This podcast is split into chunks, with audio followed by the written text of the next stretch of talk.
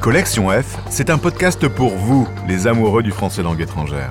Que vous soyez enseignant, apprenant, chercheur, linguiste ou tout simplement passionné de langue française, de pédagogie ou de francophonie, je vous propose d'explorer un thème développé dans un des livres de la collection F des éditions Hachette-Fleu. Le thème aujourd'hui, c'est la classe multiniveau. Vous entrez dans la salle de classe et vous faites connaissance avec vos élèves. C'est la première fois que vous les voyez. Ils sont souriants, avenants, et ils sont là pour apprendre le français avec vous. Vous échangez quelques mots avec eux. Ils vous disent leur prénom, d'où ils viennent, pourquoi ils ont décidé d'apprendre le français. Vous vous rendez vite compte qu'ils n'ont pas le même niveau de français. Dans votre tête, ça va très vite et les questions fusent. Quel support de cours vais-je choisir? Comment parvenir à m'adapter à leurs besoins? Combien de temps vais-je devoir prendre pour préparer mon cours? Toutes ces questions et d'autres encore, Catherine David se les est posées. Cette maître de conférence à l'université d'Aix-en-Provence en a fait une thèse dirigée par Dominique Abry, sa professeure. Ensemble, elles ont fait de cette thèse un livre dans la collection F, classe multiniveau et pédagogie différenciée. Elles sont toutes les deux mes invitées. Bonjour Dominique, bonjour Catherine. Bonjour. Pourquoi vous avez toutes les deux cette passion pour le français langue étrangère? Alors moi, je l'ai parce que j'étais linguiste de formation au départ. J'ai commencé par des cours particuliers. J'ai été vraiment éblouie de la façon dont on pouvait euh, amener des idées que j'avais pour changer un petit peu la didactique du FLE. Voilà. J'ai adoré euh, mettre euh, les, tous les concepts que l'université m'avait donnés, arriver à les transcrire, à les transposer pour que la classe soit plus vivante, plus intéressante et moins structurée, moins classique. Et vous, Catherine? Alors moi, c'était un petit peu compliqué parce que j'ai commencé par de l'anglais et puis ensuite de la philosophie pendant de très nombreuses années. Et c'est en partant vivre à Londres que j'ai vraiment découvert euh, l'enseignement du français langue étrangère, qui m'a passionné. Hein. C'est surtout la, diversité des publics qu'on a et tous ces, classes multilingues. Hein. Quand on enseigne le français langue étrangère en France, je trouve ça vraiment très riche. Et on est confronté à des langues et des cultures qui ont des problématiques face à la langue française qui sont toutes différentes. Voilà et vous avez travaillé ensemble sur ces classes multiniveaux. Comment vous pourriez définir une classe multiniveau? En fait, toute classe, on aurait tendance à dire que toute classe est multiniveau quelque part. Puisqu'en fait, même si on fait des tests de placement euh, pour euh, essayer d'attribuer un groupe à l'étudiant, il est très rare d'avoir un étudiant euh, qui a un niveau, en fait, en langue. Ce sont plutôt des niveaux par compétences langagières, en compréhension orale, en compréhension écrite, expression orale, expression écrite. Donc finalement, au départ, toute classe est multiniveau. Après, bien sûr, il va y avoir des échelles de différence. Alors c'est vrai, c'est que si vous avez la possibilité de faire plusieurs classes, vous allez pouvoir plus spécifier. Mais il est vrai qu'il y a des endroits où ils ne peuvent pas, ils n'ont pas assez de professeurs, donc ils regroupent des gens qui ont pas les mêmes capacités. Donc on se retrouve avec des classes qui ont différents niveaux, par manque d'enseignants. Il y a une expression qui est dans le livre que j'aime bien, vous parlez de la classe comme un organisme vivant, c'est ça? Ah oui, c'est tout à fait vivant. Mais c'est parce que c'est mon travail avec des personnes qui ont des intérêts, qui ont une vision du monde, qui ont une attirance. Et puis pourquoi l'attirance vers le français? Ça aussi, c'est quelque chose qui m'avait beaucoup séduit. C'est-à-dire que j'étais vraiment touchée par ces gens qui avaient envie d'apprendre ma langue. Ça existe une classe mononiveau finalement ou pas? Parfois, vous avez des centres de langue qui ont des classes à 1.1, à 1.2, à 1.3, à 1.4. Hmm. Donc ça veut dire qu'ils tendent vers un mononiveau, en fait, mais qui n'existe pas vraiment, mais qui sont quand même beaucoup plus homogènes qu'une classe euh, A0, A2 ou A2 jusqu'à B2. Oui, je compléterai ce que dit Catherine, à savoir que si vous avez une classe, souvent on fait des classes, même à l'étranger, hein, pour pendant six mois, neuf mois. Donc il est évident que la progression d'apprentissage d'un élève n'est jamais la même qu'un autre élève. Donc on s'aperçoit qu'il y a des classes même qui étaient plutôt mono-niveau, qui au bout de deux mois vont avoir plusieurs niveaux puisque les élèves auront progressé différemment. Alors nous par exemple quand on était au QF euh, à Grenoble, on permettait que les élèves changent de classe. Mais il y a des endroits dans le monde, c'est impossible de changer de classe. Donc vous gardez vos élèves avec les multiniveaux. Et donc c'était aussi pour répondre à ce genre de questions. Il y a des questions, des différences linguistiques, il y a aussi des différences culturelles, des différences relationnelles. Dans une classe multiniveau, le, professeur doit gérer tout cela. Bah, C'est-à-dire que là, on touche à la question de l'hétérogénéité au sens large.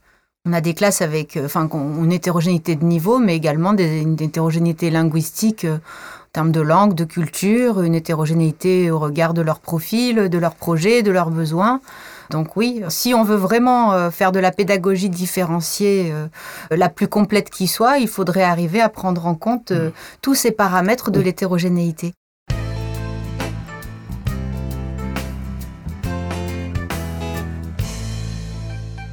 Alors vous le dites, hein, c'est l'approche actionnelle pour vous qui est primordiale dans l'enseignement d'une classe multiniveau. Pourquoi? Parce qu'en fait, la pédagogie de projet, l'approche actionnelle, à travers le projet qu'on propose, euh, va permettre à chacun de s'insérer dans ce projet à la mesure de ses capacités dans la langue, mais également euh, dans le projet, il va pouvoir s'impliquer au regard aussi de ce qu'il est de ses choix, de son histoire, euh, de ses talents, etc. Et donc le projet permet non seulement de répondre à l'hétérogénéité des niveaux, mais également, comme on l'a dit tout à l'heure, à d'autres paramètres de l'hétérogénéité. Oui, Catherine a raison. Le projet, il fait sens et puis il fait union. Euh, ce qui est vraiment très important, c'est que la classe soit vraiment la constitution du groupe. Et nous sommes vraiment pour cette unité. Parce que l'élève doit se sentir partie prenante autant que l'enseignant. C'est-à-dire qu'il y a un échange et une construction. Et, et vraiment, le projet amène à ce qu'est l'usage social de la langue. Oui, vous parlez de solidarité dans une classe multiniveau, c'est ça? Oui, parce que justement, il faut faire une différence entre la différenciation et l'individualisation. Si on parle d'individualisation, on va s'intéresser à chaque apprenant individuellement en essayant de répondre aux questions qu'il se pose et aux difficultés qu'il a. En revanche, la différenciation, c'est l'art, en fait, de s'adapter au niveau, aux besoins, au profil de chacun, tout en le pensant intégré au sein de la classe. Et c'est pour ça qu'il faut toujours penser cette problématique de l'un et du multiple à l'intérieur de la classe. Et c'est très intéressant. Et mm. d'où cette idée de solidarité euh, entre tous, tout en, ayant euh, des activités adaptées à leur niveau. Oui, c'est-à-dire c'est montrer qu'un hum, élève faible ne doit pas avoir peur de parler, mm. même s'il fait des erreurs. Donc c'est l'acceptation de l'erreur comme indispensable dans l'apprentissage. Donc pour le faible, c'est le rassurer, le construire en lui disant n'aie pas peur, tu vas y arriver. Et pour le fort, au contraire, c'est lui dire que en étant un tuteur, en étant quelqu'un qui va reformuler, qui va expliquer, qui va construire avec l'autre, l'aider, il va aussi progresser. C'est ça qui est intéressant, parce que souvent, parfois, l'effort pourrait dire bon, ben là, je suis avec des faibles, c'est pas bien. Eh bien, il va voir que, à force d'expliquer, à force de reformuler, cette prise de distance qu'il aura prise sur la langue va l'enrichir et va le reconstruire encore plus loin. Vous pensez qu'on progresse, on peut progresser plus vite en français dans une classe multiniveau que dans une classe euh, mononiveau Je nuancerai, ça dépend encore une fois de l'échelle des niveaux. Si on a des débutants complets dans une classe euh, multiniveau, je ne suis pas sûre qu'en production écrite, euh, il progresse aussi bien que si c'était dans une classe mononiveau. Mais en revanche, pour d'autres profils, en, ce qui concerne des compétences de compréhension orale, de compréhension écrite et mhm. également de production orale, ça peut en stimuler certains euh, encore plus que s'ils étaient dans une classe dite homogène. On a vu que des fois, dans certains endroits, les élèves, ils ont deux niveaux dans la classe, ils ont deux livres. Hmm. Et l'idée est de montrer comment on peut, ce livre essaye de montrer comment, avec un seul livre, on peut arriver à progresser. Mais le livre, il ne vient pas tout de suite dans la classe, c'est le prof qui est central. Moi, j'ai l'impression, quand j'ai lu votre livre, que pour être professeur de classe multiniveau, il fallait quand même être un super prof. C'est le cas? Alors c'est vrai que ça demande à l'enseignant d'avoir une bonne connaissance de matériel existant, parce que ça lui permet d'avoir des outils, des démarches déjà toutes prêtes, parce que c'est vrai qu'il va falloir qu'il s'adapte à ces différents niveaux. Mais ce qui est intéressant et ce que les livres essayent de montrer, c'est que avec soit vous partez d'un document que vous avez d'une méthode, mettons, assez simple, et que vous pouvez l'adapter pour un niveau plus fort, soit à l'inverse d'un niveau qui serait plus fort et vous pouvez l'adapter au niveau plus faible. C'est ce qu'on a voulu montrer plutôt qu'on divise la classe avec deux rythmes, si vous voulez, d'apprentissage différents. Oui, vous dites qu'il faut élaborer des supports communs pour tous les niveaux, c'est ça? Oui, c'est ce que Christian Puren euh, a appelé euh, la démarche de variation, qui consiste à choisir un même support et à le didactiser à plusieurs niveaux, de telle sorte que toute la classe travaille euh, à peu près sur le même document, mais à son niveau. Ça demande du temps. Oui, ça demande énormément de temps, mais la chance que nous avons quand nous avons fait ça, c'est qu'en fait, nous avons un cours de prêt pour n'importe quelle autre séance à partir de ce document, puisque sur le même document, on peut s'adresser à des A1, à des A2, à des étudiants B1 ou B2. Donc, euh, ça peut être réutilisé plusieurs fois. On s'est donc aperçu, quand on devait travailler la compétence culturelle ou interculturelle, c'était un des moyens qui permettait de travailler à tous les niveaux et que le fort trouvait son miel autant que le faible par rapport à des connaissances sur une culture française ou francophone. On peut montrer aux, enseignants, justement, c'est une des fiches montrera aux enseignants qu'il y a un document qui peut être utilisé dans cet axe-là. On en a fait plusieurs avec Catherine sur justement sur cette dimension culturelle. La phonétique aussi, c'est un point aussi sur lequel on peut s'appuyer vraiment en mettant le groupe ensemble pour leur faire progresser leur articulation et leur audition. Euh, moi, je pense qu'à partir du moment où on s'interroge beaucoup sur la place de l'authentique dans les classes, on travaille euh, des documents authentiques aussi bien avec des niveaux A1 qu'avec des niveaux B2. L'intérêt, en fait, d'avoir une classe multiniveau, c'est d'essayer de trouver un document authentique qui va pouvoir parler à tout le monde.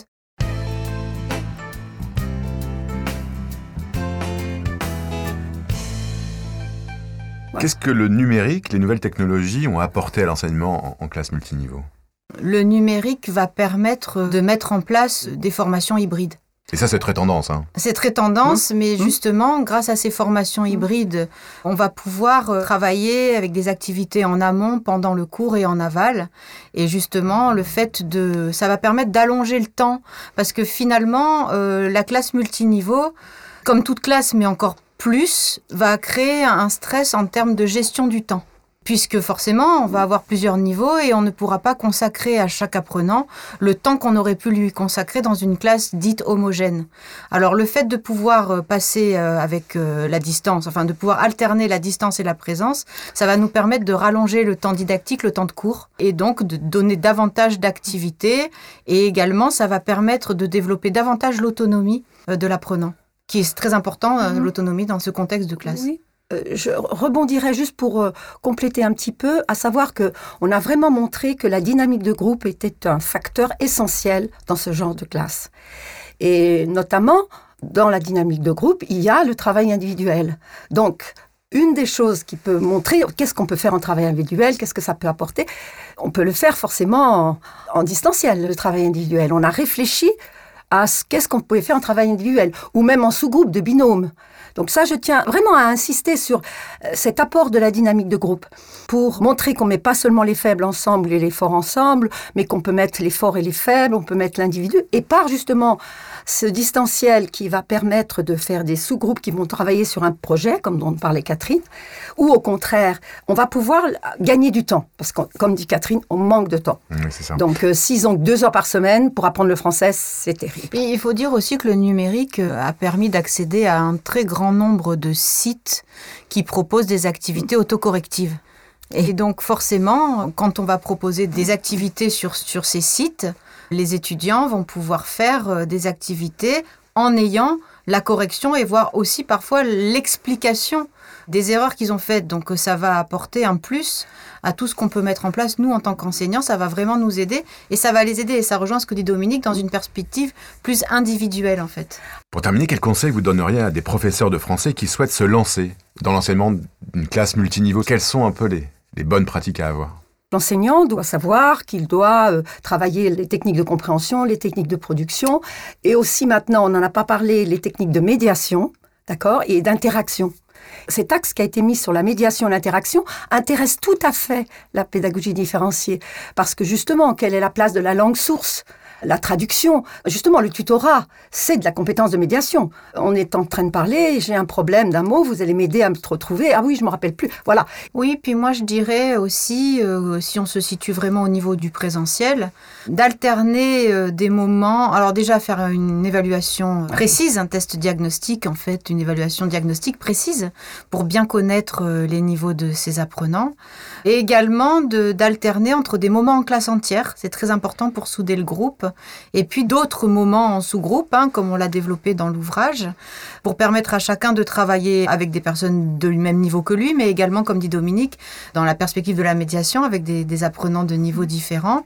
Et puis également de toujours varier ses manières d'enseigner. Soit on va prendre un, un, document le même pour tout le monde, ou soit on va, on va essayer de proposer une activité grammaticale pour un groupe, pendant qu'un autre euh, préparer un exposé euh, pour une présentation à la fin de la classe. Donc, euh, mm. il me semble que ce qui est important, c'est que de stimuler sans arrêt les apprenants mais encore une fois, je pense qu'il faut faire attention. On ne peut pas parler de pédagogie différenciée et de classe multiniveau de manière trop générale. Euh, il y a un terme qui est important, c'est la contextualisation. Ça va vraiment dépendre aussi des élèves qu'on a en face de soi. Mm-hmm. Euh, différencier sa pédagogie dans une classe bilingue, c'est pas pareil que différencier sa pédagogie dans un milieu associatif.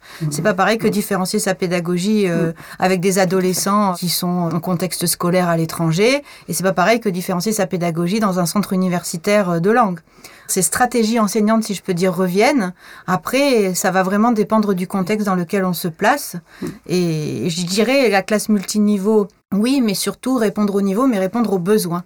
Parce apprenants. voilà, c'est ça. Il y a beaucoup de fiches pratiques dans ce livre de la collection F auquel je renvoie. Donc, euh, professeur de français, N'hésitez pas à le lire, c'est une mine, hein, une mine d'informations pratiques. Euh, vous n'êtes pas du tout perdu, vous, vous, les accompagnez très très bien les professeurs de français. Je rappelle le titre de votre livre, Classe multiniveau et pédagogie différenciée, et c'est bien sûr dans la collection F. Merci à toutes les deux. Merci.